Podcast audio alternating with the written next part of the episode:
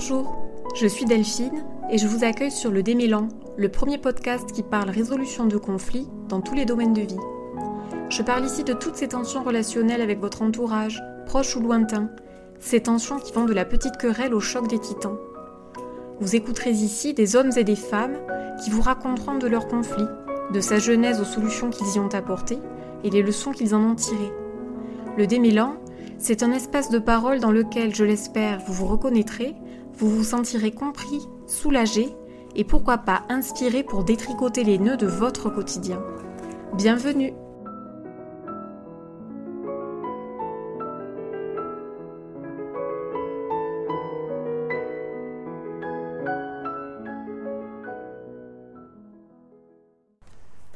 Aujourd'hui, pour ce troisième hors-série du Démélan, j'ai le plaisir de recevoir Julien. Gendarme pendant presque 20 ans, négociateur régional près de 8 ans, Julien est intervenu dans toutes sortes de situations dégradées. Son objectif? Mettre fin à la situation de danger et assurer la sécurité des personnes.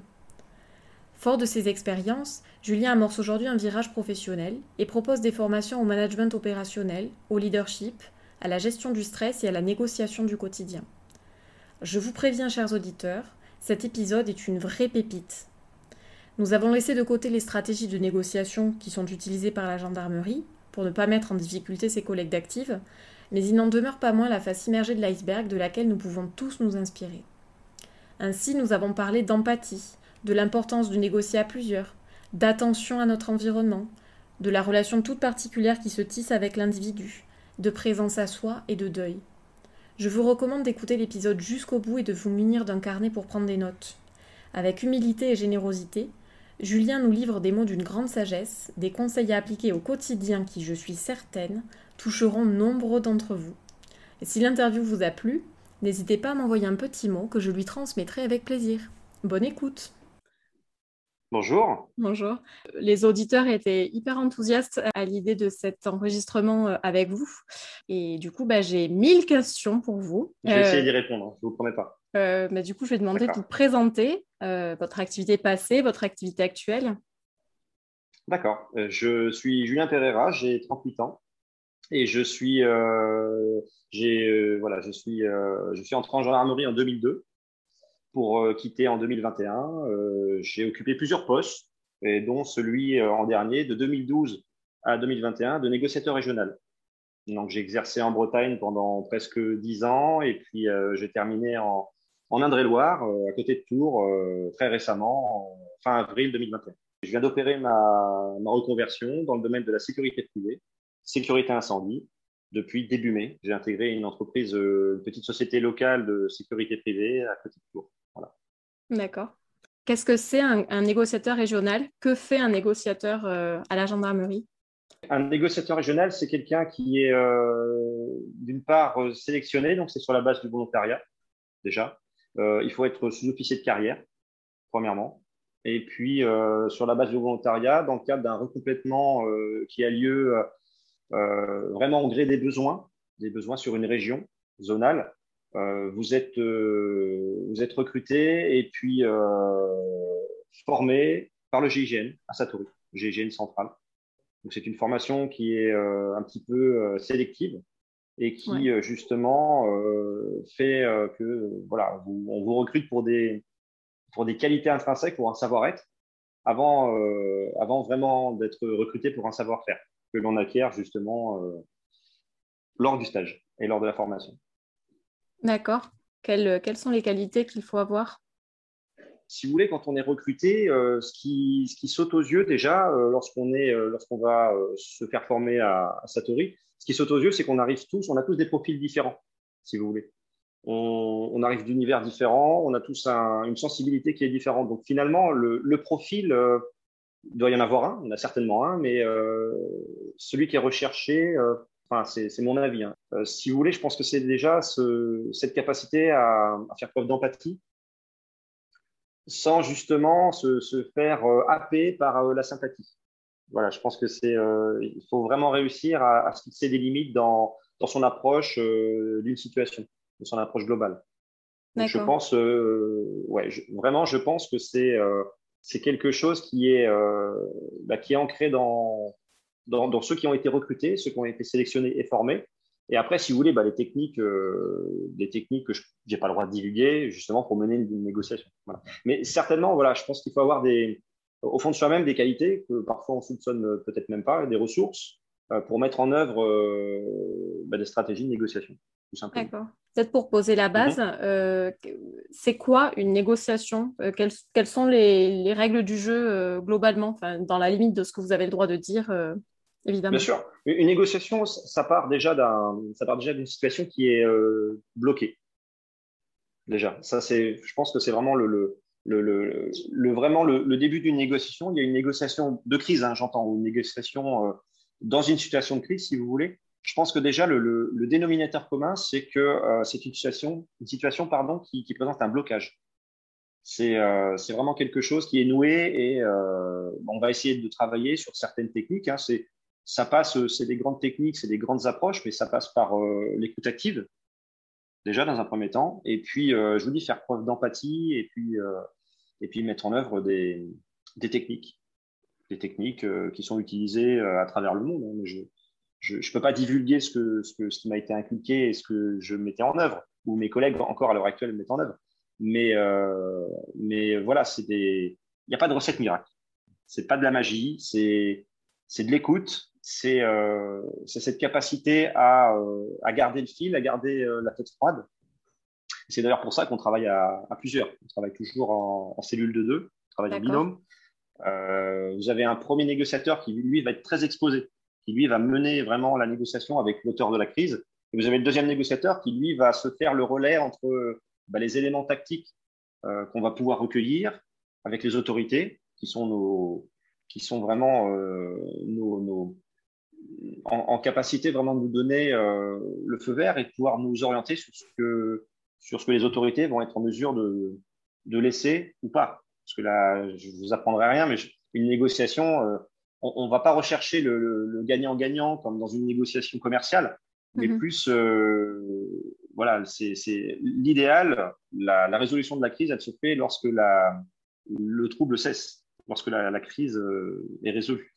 Voilà. La négociation, moi, moi, je la vois vraiment euh, comme un outil, comme vraiment comme un outil. C'est une, voilà, le, lorsqu'on est face à une situation un petit peu compliquée comme ça, on a une caisse à outils. Dedans, il y a des outils on va pas se servir de tout. Parfois, la négociation, euh, on peut même pas la mettre en œuvre.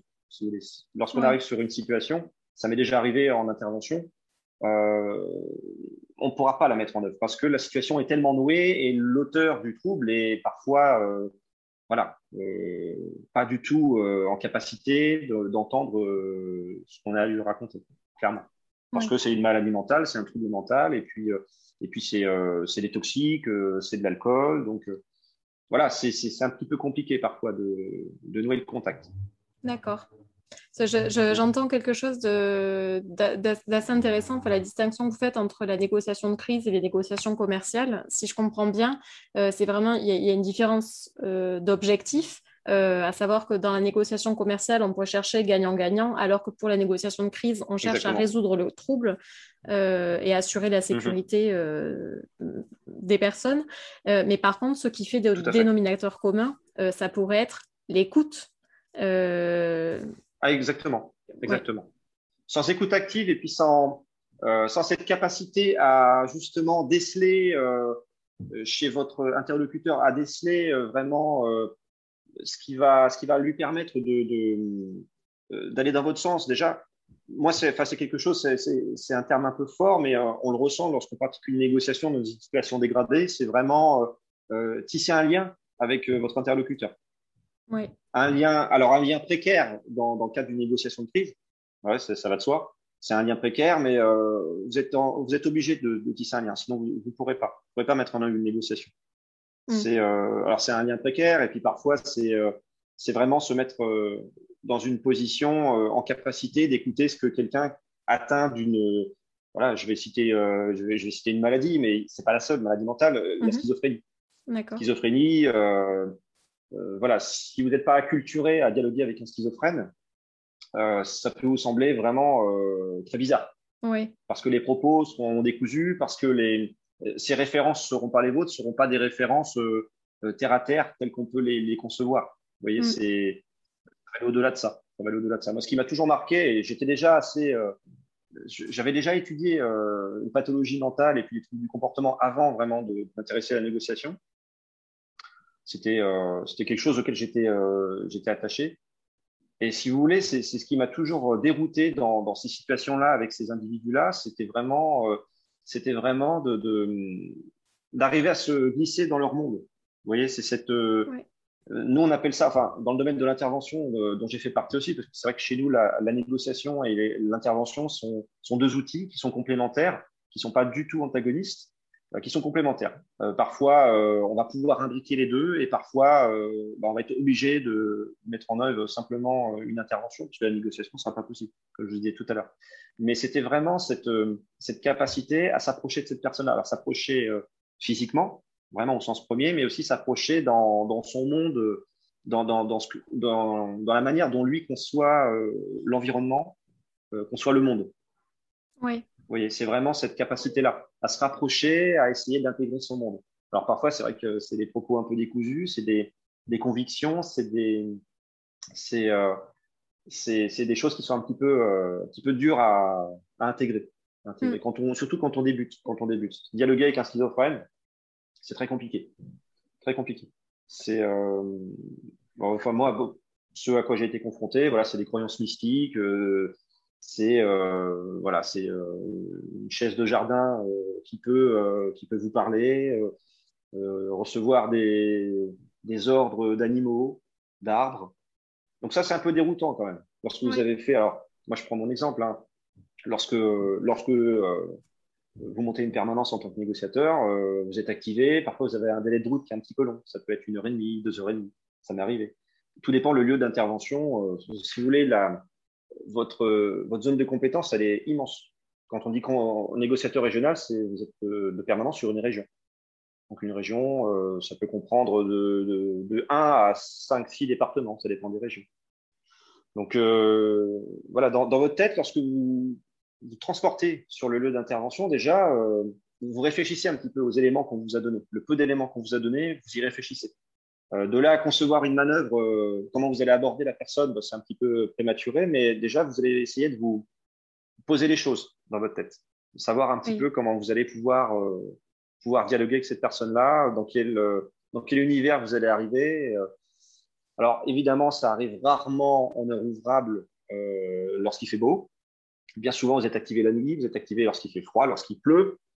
Euh, donc voilà, c'est mettre aussi un petit peu de côté euh, bah ces, euh, paramètres-là. C'est des données, c'est des données, mais qu'il faut intégrer parce que ça va, mmh. ça va influer indirectement sur votre, sur votre manœuvre finalement. Le, fait que vous ayez froid, que vous ne soyez pas dans une position favorable, il bah, faut essayer de le mettre de côté. C'est pas toujours évident. Pas toujours évident il faut quelques temps quand même pour, euh, pour s'habituer à ça. Oui, ça, ça, demande euh, une sacrée maîtrise de soi finalement et un sens de l'observation de ce qu'on vit de manière à le, à le, mettre, à le mettre de côté euh, musclé. c'est, tout à fait. C'est bah, un exercice. tout à fait. C'est, vrai que. Ouais, tout à fait. C'est, vrai que.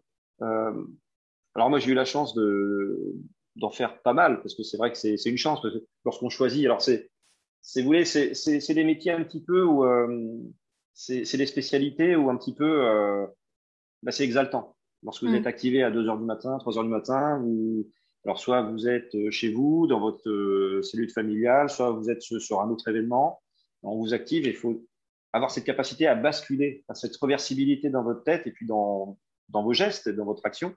Et faut avoir cette capacité vraiment à, switcher et puis à partir sur autre chose contrairement au, euh, modèle anglo-saxon, pardon, où euh, euh, les polices, je prends l'exemple de l'Amérique du Nord hein, ou l'Amérique du Sud aussi, les polices de l'hémisphère nord ont tendance à justement coopter des, psychologues pour qu'ils intègrent justement ces unités de, police. Donc, c'est les gens qui sont rompus vraiment à, à l'exercice de la, de la prise en compte psychologique de la personne et ils essayent d'en faire des négociateurs. Euh, le choix de la France, le choix de la gendarmerie française et puis de la police aussi, euh, ça a vraiment été de, de faire la, le cheminement inverse. C'est de, de, prendre des, des, gendarmes de terrain et justement de les acculturer à, à ces psychopathologies et puis à vraiment ces troubles mentaux et du comportement. Donc, on, reste, on, reste, on reste militaire, on reste gendarme, on reste policier. on n'a pas, moi, j'ai pas du tout la prétention d'être un, psychanalyste, d'être un psychologue. J'ai des amis psychanalystes et psychologues avec qui, justement, parfois, on a des, des discussions communes, mais la finalité, notre finalité, ça ne fait pas de nous des soignants. Oui. Voilà, c'est cette finalité. C'est là où, effectivement, il y a, il y a, il y a cette distinction. Euh, alors, j'ai des amis très proches qui sont euh, justement psychologues cliniciens, donc euh, on échange. Voilà, c'est vrai qu'ils n'ont jamais été confrontés au plus près d'une action dégradée, comme j'ai pu, comme j'ai pu les connaître. Ils n'ont jamais été confrontés à ça, si vous voulez. Mais, mais alors moi, je parle de, je parle d'individus mmh. d'individus en crise. On parle de patients dans, dans le domaine des soignants. Euh, donc voilà, il y, a des, il y, a des, dénominateurs communs, si vous voulez, dénominateurs communs. Mais, ça, mais je n'ai pas du tout la prétention d'être un soignant. La finalité, justement, euh, notre finalité en tant que négociateur de terrain, négociateur de crise de terrain, c'est vraiment de, de, de, faire cesser le trouble, de mettre en sécurité la population. Donc euh, c'est vrai que si quelqu'un, si un individu en crise menace de faire sauter le quartier ou, ou, de nuire à la population, ben, effectivement, c'est notre devoir on est gendarme, c'est notre devoir d'assurer la sécurité des biens et des personnes. Et c'est justement de récupérer cette personne-là, de la neutraliser, mais dans, dans, vraiment dans le sens noble, c'est-à-dire d'empêcher qu'elle se mise à elle-même ou à autrui, et de le remettre aux soignants, en fait. Donc, si vous voulez, le, le, c'est deux phases, ces deux phases qui sont complémentaires pour moi, vraiment complémentaires. C'est ça, c'est une continuité vraiment dans, dans la prise en charge euh, des maladies et des troubles du comportement. C'est ça. On va, nous, essayer de les récupérer dans un moment où, euh, où la crise, elle est plus plus, où, euh, où euh, la rupture du traitement pour, pour certaines maladies mentales, elle est, elle, est, elle est là depuis très longtemps. Donc, euh, s'il y a des soignants qui, qui, qui nous écoutent, voilà, ils sauront bien mieux que moi. si on prend l'exemple d'un schizophrène qui, est, qui prend plus son traitement depuis plusieurs semaines, on va le récupérer dans un état catastrophique. si c'est un petit peu muré dans son, dans son monde, si c'est terré, si, euh, si c'est un petit peu, enfin vraiment euh, coupé de ses proches, coupé du monde extérieur, on, va le récupérer un soir dans un état euh, catastrophique mmh. ou une nuit. Et euh, voilà, c'est, ça m'est déjà arrivé où c'est la famille qui, qui appelle le secours, euh, où, où, ces personnes-là, voilà, se, se, vraiment se murent dans un, dans un monde où justement tout le monde veut leur nuire, même leurs proches. donc c'est vrai que ça m'est déjà arrivé où, bah, où les gens voilà, c'était des situations un petit peu compliquées pour les familles. Dans la continuité de ce que vous dites, je me demandais, euh, est-ce que mhm. vous avez un exemple euh, topique de négociation euh, que, que, vous avez vécu mhm. Par exemple, justement, avec une personne en, détresse psychologique, psychique, mhm. à laquelle vous avez réussi à faire, comment dire, entendre raison. J'aime pas trop l'expression, mais peut-être que vous, bah, comprenez. Solutionner le problème, solutionner la, crise. C'est ça. À, mon, petit niveau, oui, effectivement, oui, bah, j'en ai quelques-uns. quelques-uns. C'est, il euh, y, a des images, il y a des comportements, il y a des petits mots qui, euh, qui justement, euh, parfois, ouais, ça, ça, m'a toujours laissé penser que j'avais, j'avais choisi, j'avais choisi la bonne voie. J'avais choisi vraiment ce qui me correspondait. Hmm. D'accord. vraiment. pour pas mal de raisons. C'est vrai que bah, c'est un peu gratifiant. On ne le fait pas pour ça, mais euh, on se dit quand même, euh, j'ai pas passé la même nuit que euh, 70% de la population. C'est, non, mais c'est vrai, c'est hyper exaltant. Si on fait ça, c'est parce qu'on aime quand ça bouge, on aime l'action, on, on aime se, se, mettre un petit peu en, en difficulté. On se met complètement en difficulté, même lorsqu'on, lorsque vous arrivez sur une crise, vous avez un gros dispositif parce que la situation est bloquée depuis 3, 4, 5 heures. On attend de vous que vous fassiez des miracles. On attend de vous que euh, en un quart d'heure, vous arriviez à débloquer la situation euh, qui est figée depuis euh, quatre heures. Donc, donc voilà, il y a un petit peu de pression et c'est aussi justement, je pense que dans le savoir-être, c'est un des éléments, on s'en rend compte au fil, fil, des années, mais je pense que dans le savoir-être, c'est quand même aussi cette capacité à, à, à, se gérer soi, à gérer ses émotions et à gérer, à, à, se gérer soi, finalement, se, gérer son corps, gérer son esprit pour justement euh, se mettre dans une, dans une capacité optimale de, de, de solutionner une, une, situation. Justement, comment on apprend à gérer ses émotions, se gérer soi Le sport. Le sport. du sport, de la lecture, la méditation. Bah, j'aime pas ce mot-là, mais enfin, c'est un peu réducteur de dire la méditation, mais justement, ouais, ce s'intéresser à soi-même. À... Ouais, exactement. S'intéresser à soi-même et puis, euh, pas se mentir. En fait. Je pense que euh, je pense qu'il faut réussir à gérer la, la, la pression, euh, la pression publique. Et puis, je vous dis que lorsque vous avez des autorités euh, sur place, ils attendent de vous. Alors, on a toujours, un, on a toujours une, une, obligation de moyens et pas de résultats, mais, mais quand même, quand même, on, on sent vraiment que c'est dans cette position-là, vous êtes le sachant et c'est et c'est vous qui devez solutionner le problème. Après, c'est toujours un peu compliqué parce que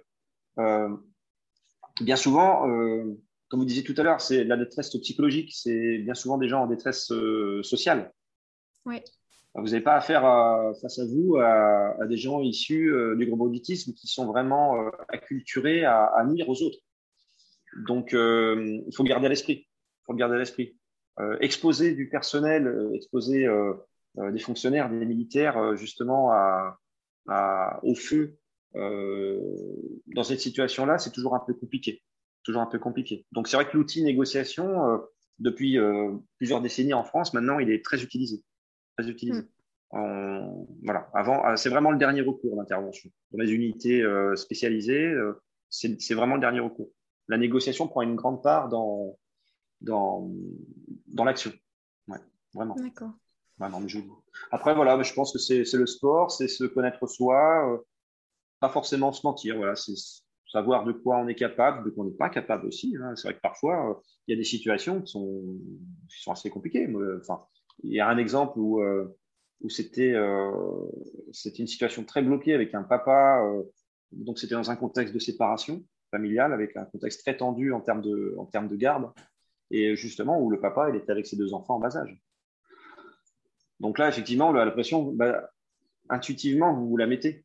C'est instinctif. Vous vous la mettez, la pression, parce que, euh, parce que là, il y a des enfants, euh, papa chasseur, euh, alcoolodépendant, socialement très éloignés de, l'emploi et puis de, et puis de la vie, la vie sociale, tout simplement. Là, effectivement, vous dites, ne faut pas se louper. Faut pas se louper faut pas se louper parce que parce qu'on attend de voir un résultat. Il faut pas se louper parce que bah, demain, même si l'action est terminée, demain vous êtes avec votre conscience. Et oui. Voilà. Euh, comment, d'ailleurs, sur, cette, sur cet exemple, comment s'est soldée la négociation avec ce papa?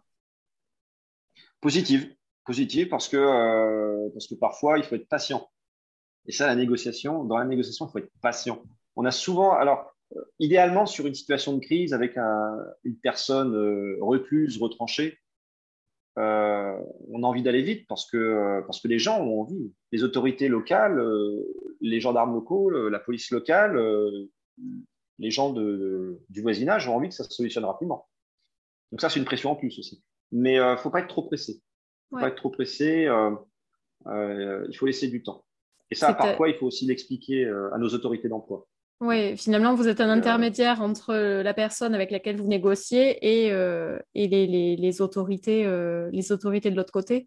Et vous pouvez complètement, être, complètement. Il m'est déjà arrivé aussi de conduire des négociations seul. Alors, idéalement, euh, idéalement on essaye de ne pas le faire, mais bah, parfois vous êtes contraint. Il y a des, il y a des périodes de l'année où justement, il y a des, bah, vous avez des trous et puis vous vous retrouvez seul. Et je crois bien qu'en plus, les, les négociations les plus stressantes, bah, c'est quand vous êtes seul. Deux cerveaux valent mieux qu'un dans la prise de décision. Euh, là, effectivement, il ne faut pas vous louper. Parce que la pression, elle est que sur vos épaules. Elle n'est pas sur euh, mm. quatre épaules, elle est sur deux. Donc, euh, oui, effectivement, bah, ce, ce jour-là, ça s'est très bien passé parce que euh, parce qu'on a attendu. L'auteur, le papa, il s'est assoupi, qu'il était alcoolisé. Et puis, justement, là, c'est là où l'intervention après a pris le relais et où, justement, les enfants, ont, dans un premier temps, ont pu être soustraits euh, bah de, la menace, il y avait une menace quand même, parce qu'il menaçait au moins verbalement de, bah de, de, de, supprimer ses enfants. Donc après, on ne sait jamais vraiment. Il faut, faut, toujours le prendre au sérieux, mais euh, on ne sait pas jusqu'où l'individu est prêt à aller. Et puis, euh, puis c'est pareil aussi, vous n'avez pas beaucoup d'éléments non plus. Cette personne-là, vous ne la connaissez pas. Pas. Puis vous avez toujours quelqu'un qui, qui vous dit, mais non, de toute façon, il ne le fera pas. Il ne le fera pas. Quelqu'un de l'entourage, quelqu'un du voisinage qui vous dit, non, de toute façon, il ne le fera pas. Il aime ses enfants. Il faut veiller voilà, c'est toutes ces petites choses-là. Euh, les conditions météorologiques, votre fatigue à vous, parce qu'effectivement, ça tombe toujours. voilà, il y a aussi bah la pression des autorités, la pression de la population, tout ça, c'est des, des, données qu'il faut intégrer et c'est à vous de gérer le curseur, en fait. C'est à vous de, de, de, de, prendre les bonnes décisions, d'aider les autorités, nos autorités à, à, prendre les bonnes décisions. C'est là où on, est aussi force de proposition. Donc, il faut être force de persuasion, évidemment, dans la négociation, mais aussi force de proposition envers, euh, envers nos autorités, qui sont, elles, euh, habilitées à prendre des décisions, justement. D'accord. Voilà. Donc, à notre petit niveau, on, on peut apporter, euh, on apporte, j'apportais, mes collègues apportent une petite expertise, justement, sur sur, sur ça. C'est l'histoire d'avoir un, premier petit profil psychologique pour, pour déceler un petit peu l'état d'esprit de la personne avec qui on, on, va discuter. Une heure, deux heures, 24 heures, voilà. Ça dépend. Le, le, temps, le temps nécessaire à la personne en face. Le temps nécessaire. Tout à fait. Tout à fait. Il faut rester maître de soi, de son esprit, de son corps. Euh, voilà, puis de la fatigue, de sa propre fatigue. Euh, au bout d'un moment, c'est c'est usant quand même une négociation.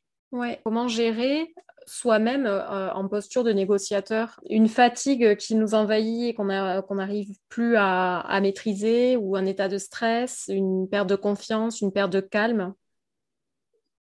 Ah ben ça, vous n'avez pas le droit. c'est proscrit. vous êtes tout seul. ah non, si vous, si vous, êtes tout seul, vous ne pouvez pas. Ouais. C'est pas possible lorsque vous êtes euh, les, négociations les plus confortables que, que j'ai pu mener, auxquelles j'ai participé, c'était à trois négociateurs. Vous avez vraiment le, le, N1 qui, lui, va être très exposé, le N2 plus en retrait et un coordinateur qui, lui, va vraiment euh, vous, vous, aider à absorber cette pression. Mm. Absorber cette pression, ce stress, cette fatigue, justement. C'est euh, ça l'intérêt, le vrai, le vrai intérêt. C'est de, de, le poids des responsabilités, on en parle souvent, mais, euh, mais c'est le cas. Mm. Dans ces cas-là, c'est vraiment, euh, c'est vraiment très flagrant et, euh, et, on le sent. Et après une négociation, et même si elle a duré que 2-3 heures, vous avez vraiment, il y a, il y a un moment d'euphorie parce que c'est quand même quelque chose bah, où il faut, il faut se mobiliser. Donc, vous êtes chargé, vous êtes chargé d'adrénaline, vous êtes chargé d'endorphine justement, et c'est voilà. Après, il faut réussir à, à faire le deuil du lien que vous avez tissé avec l'auteur aussi. Parce que vous avez, bah ouais, vous avez. Alors, on, plaisante un petit peu parfois, euh, puis on l'a un petit peu, il est un peu galvaudé le terme, mais le, syndrome de, Stockholm. Euh, parfois, il faut, il faut vraiment réussir à, couper. Il faut surtout pas faire de transfert parce que, euh, parce que aussi on a, on a aussi une vie de famille, des amis, des proches, et parfois les situations, elles peuvent se transposer à votre entourage connaissez quelqu'un qui vit un peu la même chose. Et euh, justement, ce n'est pas votre ami et vous êtes dans une posture professionnelle et on attend de vous que vous soyez professionnel. Donc, euh, c'est ouais, vraiment, c'est réussir à ne pas se laisser happer, euh, pas se laisser happer par, par ce, ce, gouffre, ce, ce, ce, néant, ce néant qui est face à vous, en fait. les choses négatives, toutes ces choses négatives que vous prenez en pleine face, c'est voilà, faut, faut, réussir à garder la tête froide. À se gérer, gérer son esprit. Mm. Est-ce que ce que vous disiez précédemment, vous, le sport, par exemple, c'est un des outils, mmh. euh, échanger avec les collègues euh, Tout à fait. également. Les débriefings à chaud, c'est c'est pratiqué depuis des décennies par les unités spéciales, mais les forces spéciales, mais, mais c'est de plus en plus monnaie courante de plus en plus monnaie courante. Le débriefing à chaud, il permet d'évacuer ses frustrations, il permet euh, d'échanger et puis de, de, de, faire ce deuil, de faire ce deuil d'une intervention. L'être humain, euh, moi j'en suis convaincu, il a besoin de, de, faire le deuil de plein de choses, de, mm. faire le deuil d'une amitié, euh, d'un travail, d'un poste, d'un endroit qu'il a aimé, la fin des vacances, il faut faire le deuil de l'endroit où on a passé nos vacances et retourner dans notre vie. Enfin voilà, il faut, c'est ça. Et lorsque vous êtes impliqué dans une négociation depuis un certain temps, la charge émotionnelle, bah, normalement, euh, voilà, l'objectif c'est qu'il n'y en ait pas, mais on reste humain et euh, au bout d'un moment, euh, vous êtes impliqué. Vous êtes impliqué. À la fin, vous tutoyez la personne, il vous tutoie. c'est fort quand même. C'est fort. On pleure quand même.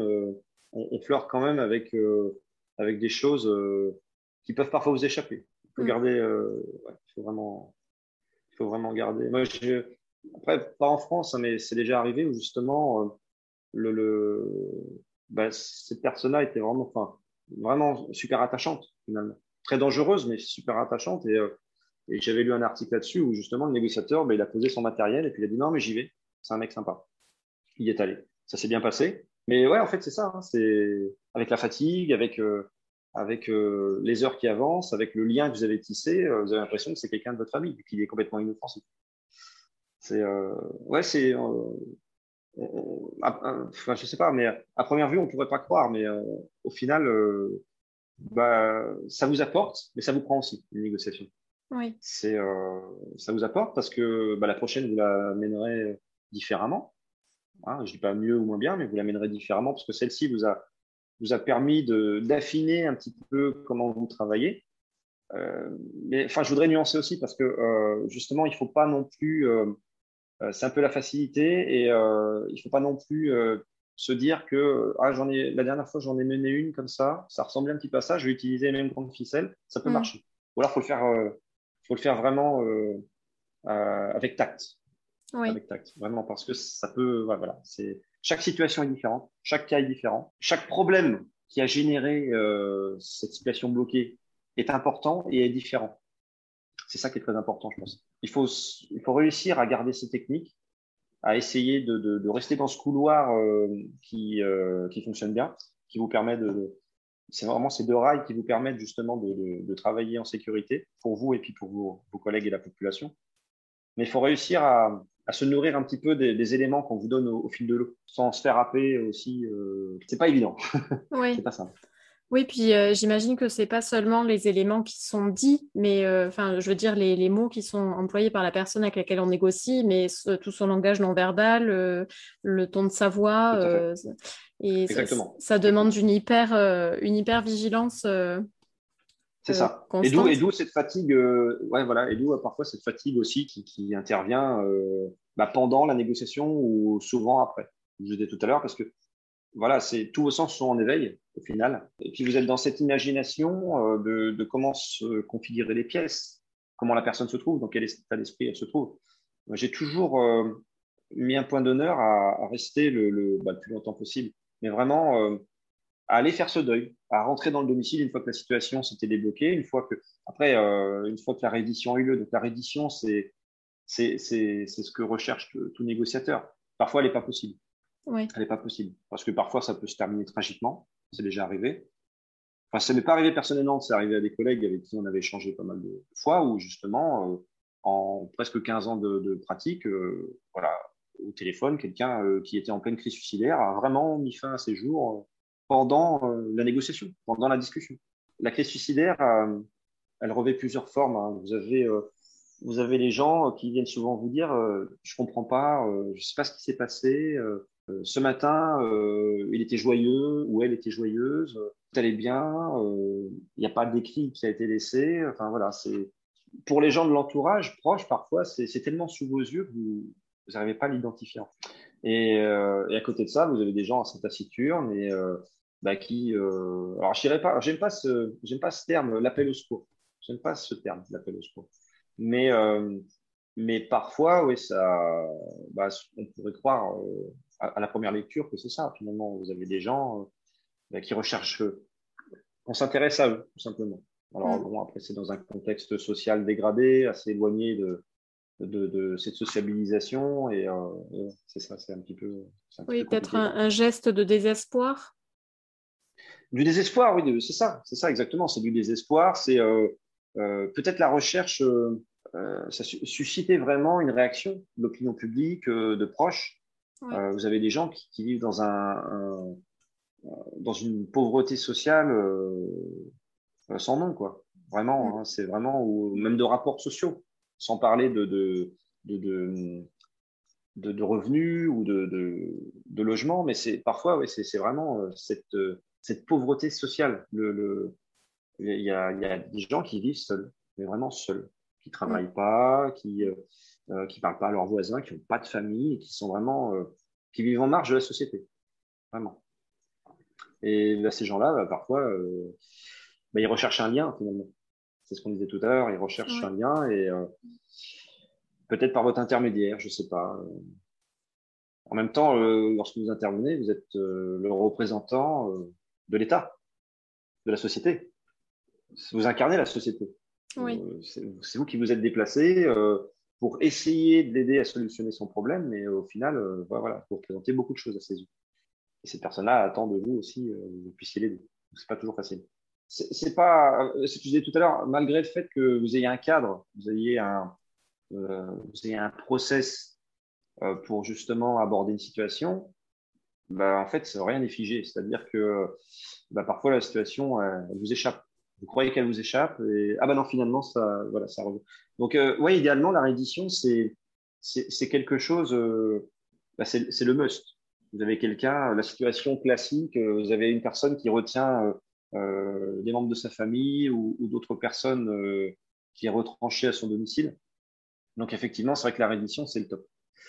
Après, ça se passe pas, c'est pas toujours euh, noir ou blanc. Parfois, vous avez une presque reddition et finalement, bah, l'intervention est obligée quand même de d'œuvrer dans ce sens-là. Et puis euh, voilà. Parfois, vous avez une, une intervention avec une reddition, on vous demande d'aller au contact de la personne. C'est voilà. Et puis parfois, bah, bah, parfois il faut s'exposer aussi. Hein. Vous êtes inclus dans une colonne euh, d'intervention et puis voilà, il faut y aller parce que bah, la personne ne répond pas au téléphone, ne répond pas à la voix depuis l'extérieur du domicile. Donc, il faut aller au contact. Il faut susciter une réaction. C'est une, situation bloquée comme ça, euh, bah, euh, il faut tenter, je dirais pas par tous les moyens, mais mettre en œuvre dans la limite du raisonnable et puis en assurant un maximum de sécurité pour, pour tout le monde. Voilà, c'est vraiment de, bah, solutionner le problème. Quoi. Mm. de plus, la finalité, c'est ça. La finalité, c'est ça. Euh, c'est de faire entrer les choses euh, dans la normalité, si je puis dire. Euh, ce que je voulais dire aussi, c'était par rapport à ça, un déroulement, une chronologie de, de, reddition, il est très cadencé.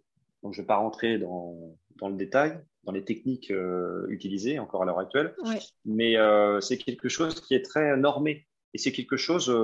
Alors, les différents acteurs de, de l'intervention, hein, de, de, cette grosse intervention, euh, doivent se coordonner. Vraiment. donc, c'est ce travail d'équipe, c'est cette synergie entre, euh, entre les autorités qui prennent les décisions, entre les éléments d'intervention, les éléments euh, un peu plus loin qui assurent un, un, périmètre hermétique, un bouclage. voilà, c'est de la communication. Mais après, dans le thème, on est dedans. Hein. Sans, sans, sans, communication, sans écoute active, une négociation ne peut pas être menée. Donc à partir de là, si l'auteur ne vous répond pas, bah, c'est échec. C'est échec pour votre domaine. Hmm. C'est pas possible.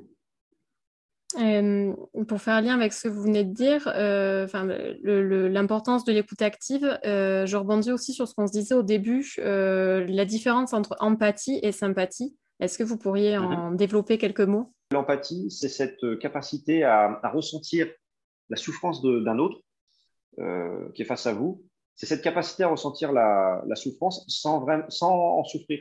Euh, pour moi, c'est, enfin, pour moi, je, je, le vois comme, un, comme une montagne, comme un relief montagneux. Vous êtes sur, euh, sur l'empathie et derrière, derrière euh, le col, vous avez la sympathie. Donc, idéalement, il faut, faut, vraiment rester sur, sur cette crête, sur la ligne de crête. Il ne faut, faut, pas que vous descendiez sur l'autre versant. parce que ça, vous, ça risque de vous desservir dans, dans, votre négociation. Oui. Vraiment.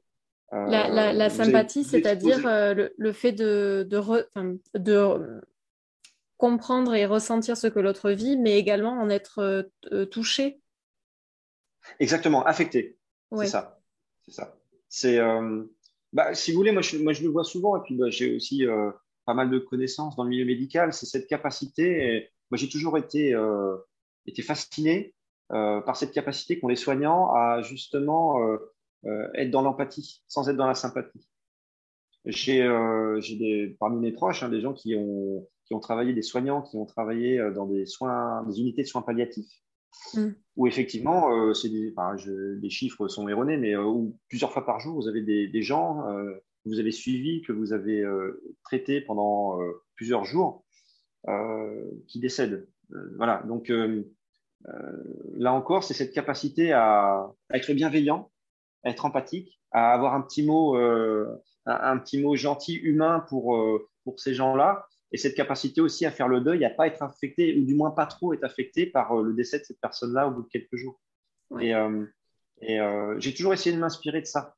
j'ai eu la chance de pouvoir échanger avec des soignants et j'ai toujours essayé de m'inspirer de ça, en fait. C'est de, me mettre euh, dans cette position où je vais être euh, très attentif à ce que la personne va me dire, où je vais, je vais mettre en, capacité de, ressentir son, mal-être, mais euh, sans en être affecté.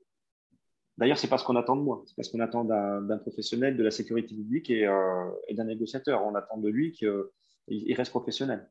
Oui. Justement. Et pour moi, si vous voulez, ça, c'est pas compatible. Mm. C'est pas compatible. Dans tout ce qui est domaine des forces de l'ordre, en général, euh, c'est pas compatible. Euh, on peut pas laisser, euh, c'est un peu, voilà, je suis plus astreint devoir de réserve, mais si vous voulez, pour moi, on fait un métier où justement, on attend de vous que vous soyez un professionnel. On attend de vous que vous soyez en capacité de mettre de côté vos émotions. Et, et alors parfois, c'est vrai que bah, c'est un peu décrié comme comportement parce que ça fait de vous quelqu'un qui qui réfléchit pas vraiment par, par lui-même et qui est un petit peu robotisé dans, dans ses agissements. Mais, mais si vous voulez, c'est aussi ça qui fait que euh, euh, un équipier d'une unité d'intervention, il ne va pas se poser de questions et rentrer dans une pièce où il y a potentiellement quelqu'un d'armé. Oui. Et quelqu'un qui veut l'unir. Et euh, pour moi, c'est bah pour moi, c'est lié tout ça. C'est-à-dire que c'est cette capacité à mettre de côté ses émotions. Je dirais pas de ne pas en avoir. Non. Mais temporairement, pendant un laps de temps plus ou moins long, à, à les mettre de côté, à éteindre cette case dans, dans son cerveau, cette case qui fait que euh, bah, vous ayez peur ou pas peur, ou vous soyez en capacité de surmonter votre peur. Oui. C'est ça en fait. Maintenant que vous êtes euh, euh enfin, sorti de la gendarmerie, mm-hmm. euh, mm-hmm. quels, quels éléments vous gardez de votre, de votre passé de négociateur dans votre vie professionnel actuel ou qu'est-ce quelle est quelle est l'essence que vous pouvez euh, retirer de ce que vous avez euh, capitalisé ces, ces dernières mhm. années maintenant? Bah, L'écoute active. L'écoute active, cette capacité à, à, écouter mes, mes collaborateurs, à écouter mes équipes, à, à ça fait pas de moi quelqu'un qui, euh, qui prend tout pour argent comptant, mais euh, tout ce que tout ce que peut me dire, mais justement, c'est cette capacité à, écouter l'autre, donc c'est cette force euh, aussi, comme je disais tout à l'heure, force de persuasion et puis euh, et force de proposition, c'est-à-dire qu'on peut tout me dire. Euh, après, euh, j'ai aussi, enfin, j'espère apporter à mes collaborateurs cette capacité de leur dire oui, j'ai entendu ce que vous m'avez dit, mais une fois de plus, je, je vous redis, c'est pas possible. Alors en, expliquant. Moi, je suis assez partisan d'expliquer. je pars du principe qu'on euh, peut dire beaucoup de choses aux gens et tout dépend de la manière, vraiment de la manière dont on le dit. Beaucoup de situations de, de, conflits et puis euh, et de situations violentes naissent d'une incompréhension entre, entre les protagonistes. Oui. Euh, souvent, c'est vraiment une incompréhension. ça peut débuter avec votre voisin, avec dans un couple, parfois euh, bah, on ne se dit pas les choses, on ne les dit pas de la manière dont, dont l'autre, alors je dirais pas dont il veut l'entendre, mais dont il, dont il est, la, enfin, dont il est en capacité, de l'entendre. En capacité, en capacité. C'est euh, se mettre au niveau, euh, au niveau des gens. Euh, lorsque vous êtes face à un auditoire, là, face à, à, pas mal de personnes, vous allez avoir 50 personnes et vous allez tenir le même discours, mais chacun va comprendre une chose, pas, pas littéralement différente, mais va comprendre des petites nuances par, rapport à son, à son contexte de vie, à son éducation, à mm-hmm. son état d'esprit du moment et puis à, et puis à ce qu'il est, son instinct, son, son, instinct, son caractère. Donc, euh, je pense que voilà, on, on, on, peut dire beaucoup de choses aux gens, euh, mais tout dépend de la manière dont on fait. Dont on fait. C'est, euh, moi, je sais que c'est des retours, pas mal de retours que j'ai eu autour de moi, c'est euh, c'est cette capacité à, à dialoguer avec les gens. Oui. Et de tout niveau social confondu, parce que l'intérêt que j'ai eu, c'est vraiment de, dans le cadre de la négociation, c'est d'intervenir, mais vraiment dans toutes les couches de la population, toutes les couches de la population. Et là encore, ça, ça demande, c'est un exercice assez, enfin, je dirais pas compliqué parce que moi j'adore ça, mais c'est un exercice hyper intéressant. C'est de, c'est de, d'être en capacité de parler avec euh, avec un agriculteur, parce que c'est vrai que c'est quand même une profession qui est, qui est par la crise suicidaire notamment, qui depuis dix ans a été assez touchée. Hein. C'est vrai que quand même, c'est vrai que alors moi j'exerce en Bretagne, mais c'est vrai que c'est un, c'est un endroit, c'est un territoire qui est quand même assez, assez rural. Et, et le mal-être des agriculteurs, c'est c'est vraiment quelque chose de moi que j'ai pu constater euh, mm. qui est quand même assez récurrent assez récurrent le, monde agricole euh, ce mal-être du monde agricole euh, c'est vraiment été quelque chose donc là encore on, un agriculteur on s'adresse pas à un agriculteur comme un je sais pas moi comme un chef d'entreprise autre enfin voilà c'est oui ça nécessite d'éveiller le caméléon qui sommeille en nous Exactement, c'est cette capacité et c'est d'être attentif à la société. Euh, moi, je sais que je, enfin, moi, je fonctionne comme ça. Hein. C'est d'être attentif à, votre environnement. Ouais. C'est, euh, vous pouvez pas vivre en vase clos, c'est-à-dire que euh, bah, il faut que vous vous intéressiez euh, à des choses qui bah, parfois semblent un petit peu bêtes aux gens, à pas mal de gens, mais il faut être attentif. Ah, vous faites vigilant. Je lis un article de presse, le cours du blé, il est bas. Oui, c'est un exemple. Je prends un petit exemple. Le cours du blé, il est un peu bas. Euh, une semaine après, deux semaines après, vous vous retrouvez confronté à un agriculteur qui, euh, à un moment donné, va vous parler de ses difficultés, euh, du cours des céréales et tout. Et bingo, c'est quelque chose. alors, je suis pas un spécialiste, je travaille pas au quotidien dedans, mais c'est un, c'est une donnée que j'ai gardée dans un coin de, ma tête qui va m'aider, qui va m'aider à comprendre la situation face à laquelle je suis. Oui, vous familiariser à l'environnement dans lequel, dans lequel se situe la personne. Exactement, c'est cette capacité à être une, à être une éponge euh, des sentiments des gens. C'est vraiment cette capacité à, à analyser euh, les sentiments, à analyser l'état d'esprit et vraiment, euh, parfois on se trompe.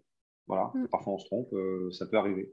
Euh, au même titre que bah, vous avez des, des, des experts en psychiatrie qui exercent depuis des années, qui ont réussi à se faire berner par des, des manipulateurs et des gens très dangereux, bah voilà, vous, vous avez euh, une heure, même pas une heure, pour euh, avoir un, un, profil, un, établissement d'une ébauche de profil psychologique euh, qui va vous aider à travailler.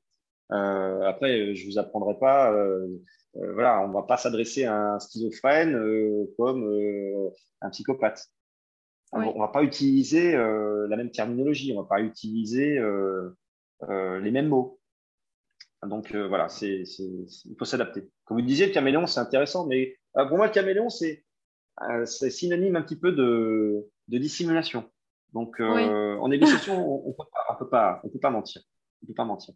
On, on, peut pas. Déontologiquement, on peut pas. Et, puis après, ça risque de, bah, de vous nuire. Et eh oui. De vous nuire. Bah oui, parce que bah, parfois, vous pouvez vous retrouver confronté à au moins deux fois le même individu en crise. Donc, euh, si vous l'avez berné une fois, ça va être compliqué. Il va falloir ramer, vraiment. Oui, oui parce que le, climat de confiance ne sera pas là. Et, euh, Exactement. Exactement. Si ce n'est pas vous, ce sera un de vos collègues. Euh, et vous l'aurez mis en difficulté. Sans le vouloir, hein, mais vous l'aurez mis en difficulté. Vous aurez réussi, entre guillemets, à solutionner la crise rapidement. Mais quelque part, bah, ça ne sera pas bon pour la pérennité de, d'activité. Donc, il faut toujours penser à l'après. Vous ne pouvez pas vous permettre de, d'agir sur un one shot comme ça parce que euh, c'est déjà arrivé. C'est déjà arrivé que euh, vous pouviez être confronté au moins deux fois au même individu. Il faut avoir cette capacité euh, et c'est à, je vous tout à l'heure, hein, cette reversibilité. Vraiment. Euh, cette réadaptation constante dans votre tête, euh, intégrer des données, en communiquer, voilà. Parce qu'il y a quand même un aspect stratégique dont je ne parlerai pas parce que. Oui, évidemment. voilà, je ne veux pas mettre en difficulté mes, mes collègues qui exercent toujours, mais. C'est ça. Mais euh, il y a quand même, il y a quand même un, un volet euh, stratégique. oui, euh, tout à fait. Comme je disais tout à l'heure, il y a cet aspect vraiment approche et connaissance sans beaucoup de prétention. Hein. Ce n'est pas nous des soignants, je, le redis encore, mais, mm -mm. mais euh, il faut quand même, il faut quand même savoir connaître les grosses ficelles connaître quelques molécules qui arrivent à traiter, euh, euh, à traiter certaines euh, psychopathologies, voilà, pour avoir des grosses ficelles et puis pour réussir à. Parce que parfois, on vous donne une boîte de médicaments. Vous arrivez sur un lieu, vous avez un voisin, il dit, bah, bah, j'ai retrouvé ça, j'ai retrouvé ça dans sa voiture.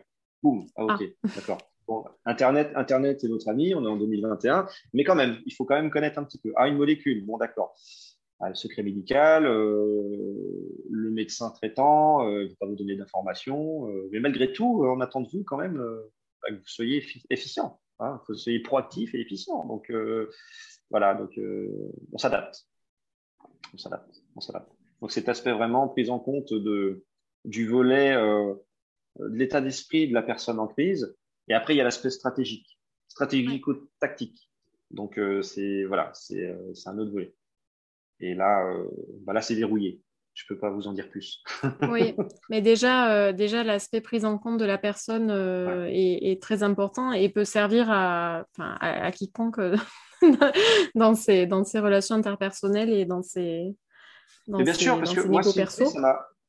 mes premières négociations et mes plus enrichissantes, elles ont eu lieu avec mes enfants.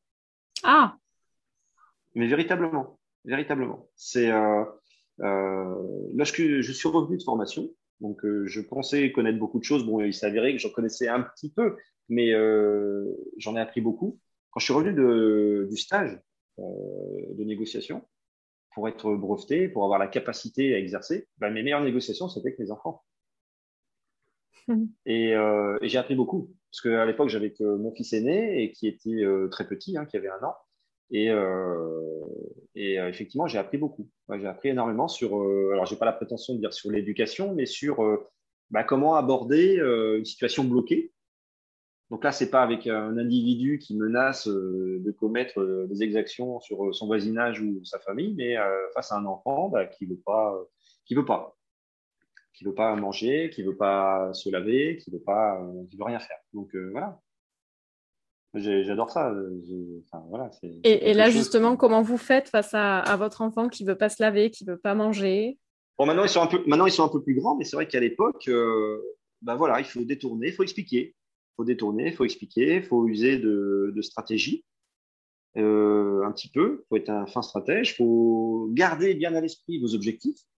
Vous êtes fixé euh, des objectifs. Si possible, fixer des objectifs communs Bon, là, c'est des grandes notions. Hein. Je, plaisante un peu, mais euh, il faut, voilà, c'est du gagnant-gagnant. Voilà, il faut que chacun y retrouve son compte. Moi, je, je donne une recette comme ça, là, j'en profite. Euh, sur mhm. les enfants qui ne veulent pas se laver, on peut leur proposer de faire un truc un peu interdit pour se laver et genre garder les chaussettes pour se doucher. Voilà. et puis, ou potentiellement choisir une paire de chaussettes euh, propres dans la commode pour aller se doucher avec. Parce que nous, notre objectif, c'est qu'il se lave, peu importe qu'il ait des chaussettes ou pas. Euh, l'enfant, son objectif, ça peut être de faire un truc interdit ou qui n'est pas dans les clous. Et donc, du coup, on se rejoint sur euh, un objectif commun qui est la douche en chaussettes et, tout le monde est content. Mais vous avez tout compris la négociation. C'est parfait. Bon, ben génial. c'est ça. Vous avez tout compris. Vous avez tout compris. Après, c'est, on en a parlé tout à l'heure, je rebondis là-dessus rapidement parce que euh, parce que c'est quelque chose que, enfin, voilà, moi je suis issu euh, il y a très longtemps, j'ai fait un petit peu de commerce et euh, et les grandes différences, si vous voulez, entre la, la négociation commerciale et puis la négociation de crise, elles sont pas si, si éloignées que ça hein, finalement les, les différences. c'est la pression que vous pouvez avoir sur les épaules finalement. C'est euh, parce que l'objectif, il est finalement de, gagner. On va pas se leurrer. Lorsque vous menez une négociation, vous, allez loin de chez vous, euh, euh, de jour comme de nuit, euh, bah, c'est quand même de gagner. Donc, euh, la première victoire, bah, c'est quand même de solutionner le problème, déjà. C'est de tendre vers une reddition, comme on disait tout à l'heure. Mais la, deuxième, enfin, la plus belle des victoires, c'est quand même que euh, bah, il n'y a pas d'embûche. C'est-à-dire que l'individu, il est pu être neutralisé, euh, et quand je dis neutraliser, c'est dans le sens nord, enfin le, sens noble du terme, c'est-à-dire que bah voilà, euh, il est indemne, sa famille est indemne et tout va bien. Donc en fait, c'est ça cette notion de, de, de, pression. Après une négociation commerciale, bah, effectivement, il y a, il y a votre chiffre d'affaires euh, qui rentre en ligne de compte dans le cadre de, dans le cadre d'une entreprise. Il y a votre prime aussi si vous êtes rémunéré à, à la commission. Donc voilà, c'est des enjeux. Vous avez des gros enjeux sur, sur vos épaules aussi. Oui, c'est important d'avoir à l'esprit euh, les enjeux pour lesquels on fait la négociation et son objectif. Exactement. Mm, mm. C'est exactement ça. Et c'est ce qui vous permet aussi de rester factuel et de rester, euh, comme je disais tout à l'heure, dans ce fameux tunnel euh, sur les rails que, que, bah, votre, que votre, votre apprentissage vous a permis d'acquérir. C'est-à-dire que vous avez au fond, au fond en point de mire, vous avez votre objectif et il faut essayer d'en dévier le moins possible. Oui. Marcher à la boussole et il faut rester sur votre cap. Et parfois, on peut se perdre. C'est ce que je disais tout à l'heure. Et c'est là aussi l'intérêt d'être deux. Euh, mm. c'est que justement, euh, celui qui est votre binôme, qui est moins impliqué émotionnellement, il y a moins de charge émotionnelle pour lui dans, cette, euh, bah, dans cet échange, dans cette négociation, cette discussion, lui vous ramène sur les rails et lui, en constamment, vous rappelle l'objectif. Oui, c'est un, un, coach. Vous pourriez parler pendant des heures. Un coach c'est exactement ça, un coach. Non, tout à fait. Ouais, tout à fait. C'est exactement ça. C'est quelqu'un ah, qui est même, même si un, bah, c'est exactement ça lorsque vous avez un, sportif de haut niveau qui, lui, euh, justement, euh, euh, a des capacités physiques hors du commun, parce que sinon, il ne serait pas à ce niveau-là, effectivement, le coach, lui, va justement lui permettre de se développer, lui permettre de prendre pleinement conscience de ses capacités. C'est de la valorisation, c'est de l'optimisation du potentiel, c'est du leadership, et, c'est génial d'avoir quelqu'un qui, soit en capacité de, bah, de vous apporter de la bienveillance. Parce que parfois, c'est vrai que c'est quand même très, très, dur. Hein. Négociation, c'est que du négatif. Hein. C'est du négatif et encore du négatif. Je vous disais tout à l'heure, c'est ce, ce, trou béant vers le néant là, qui, qui, vous, qui, vous, attire. On est attiré par le vide. Hein. C'est pas une légende. Hein. Euh, voilà, c'est cette charge négative qui, bah, qui est dure à, à, garder pour soi seul. C'est vraiment ça. Donc voilà, c'est ça qui est intéressant, c'est que vous ayez quelqu'un qui soit euh, plus factuel et qui garde à l'esprit vraiment euh, qui garde à l'esprit euh, les objectifs et qui vous les rappelle constamment. Mm. Oui, d'accord. On, parlait tout à l'heure de donc d'empathie et de sympathie. Et quid de l'antipathie? Comment faire quand la, la, personne avec laquelle on négocie nous inspire de l'antipathie Ce serait peut-être un autre revers de la montagne que, vous, ouais, évoquez. C'est le troisième versant, on ne voit pas. C'est ça. je ne sais pas. Je sais pas. En fait, alors, euh, ce que vous voulez dire, je, me permets de reformuler parce que euh, face à vous, l'auteur en crise est antipathique. C'est oui, ça? C'est ça. Vous semble antipathique. Bah, bah, vous ne pouvez pas vous permettre. Oui. Vous ne pouvez pas vous permettre. C'est forcément, vous allez. Euh, moi, c'est comme ça que j'aime le, dire. C'est vous êtes obligé d'aller chercher. Quoi. vous n'avez pas le choix c'est votre job. Vous êtes là, euh, vous devez être professionnel, même si, euh, même si la personne est très antipathique. Euh, il m'est déjà arrivé d'aller, entre guillemets, permettre de déloger quelqu'un qui avait commis des choses très graves. Il bah, faut le mettre de côté, ça. Ouais. mettre de côté, sinon cette personne-là, enfin, voilà, je suis pas. je, je, je, je vous pas, je vous pas un culte démesuré à, à la bienveillance. Enfin, je vis pas dans le monde des bisounours, même déjà à l'époque. Hein. Euh, enfin voilà, c'est quelqu'un qui est très dangereux, qui a commis des choses très graves, et euh, bah, cette personne-là, a priori, euh, lorsqu'on est normalement constitué, on n'y parle pas. On n'y parle pas, à moins qu'on ait un intérêt, ce soit, je sais pas moi, professionnel ou pour résoudre quoi que ce soit. Mais oui, il m'est déjà arrivé ouais, d'assister, sans dévoiler de secrets professionnels, il m'est déjà arrivé d'assister à des auditions de gens qui avaient commis des choses très graves. Et, c'est hyper enrichissant quand on est négociateur, c'est hyper enrichissant. Vous en parliez tout à l'heure, vous l'avez abordé rapidement, euh, le, verbal, le non-verbal, le paraverbal. Euh, voilà, mm. des, notions de, PNL et de. Voilà, c'est hyper intéressant. C'est hyper intéressant. Moi, c'est, enfin, même encore maintenant, c'est quelque chose qui, qui, me passionne et, euh, et que je, je, je, tends à cultiver. C'est, hyper intéressant. Vous le sentez quand quelqu'un. Alors, quand vous, quand vous maîtrisez un petit peu, vous sentez quand quelqu'un vous ment. Alors ça, c'est un bien, c'est un bien grand mot. Et vous sentez quand quelqu'un n'est pas à l'aise.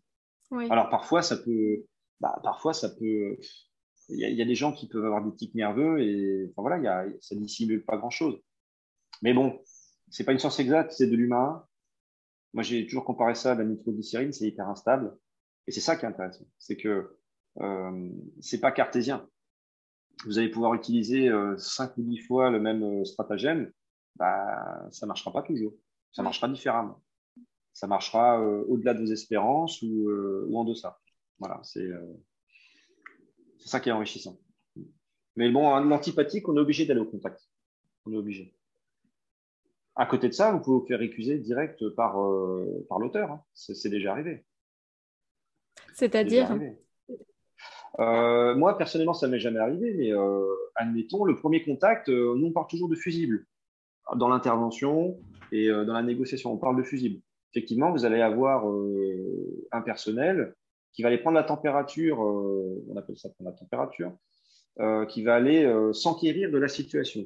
Bon, parfois, il y a une prise de contact inopinée avec l'auteur par une fenêtre, et puis ça ne va pas passer du tout. C'est-à-dire que là, non, lui, je ne veux pas y parler. Terminé. Là, vous ah êtes accusé, c'est terminé. Non, c'est pas possible. pas possible. On perdrait un temps monstre à essayer de raccrocher, euh, euh, raccrocher le, le, truc et tout. Non, non. On, passe à autre chose. Et puis en plus, bah, c'est un peu de stratégie aussi, c'est-à-dire que euh, vous allez arriver dans une situation un peu plus favorable. Mm. Un peu plus favorable. C'est Après, à côté de ça aussi, moi, ça m'est déjà arrivé. Ça m'est arrivé, oui, ça m'est arrivé. Où justement, bah, vous intervenez en tant que sachant, en tant que en tant que technicien euh, spécifique dans votre domaine de négociation. Sur place, vous avez des, collègues locaux qui ne sont pas du tout dans, euh, pas du tout formés, qui ne sont pas du tout réceptifs non plus à la négociation, hein, ou beaucoup moins que, que, que, vous ou que d'autres gens, et avec qui le contact passe bien. Vous lui laissez la main, vous le coachez un petit peu, vous le coachez. Euh, demande-lui si. Ah oui, d'accord. Ça peut se passer comme ça, mais tout est possible en fait. c'est de l'humain c'est de l'humain, c'est tout est possible. Je dirais pas que j'ai tout vu, mais j'ai vu pas mal de, cas de figure.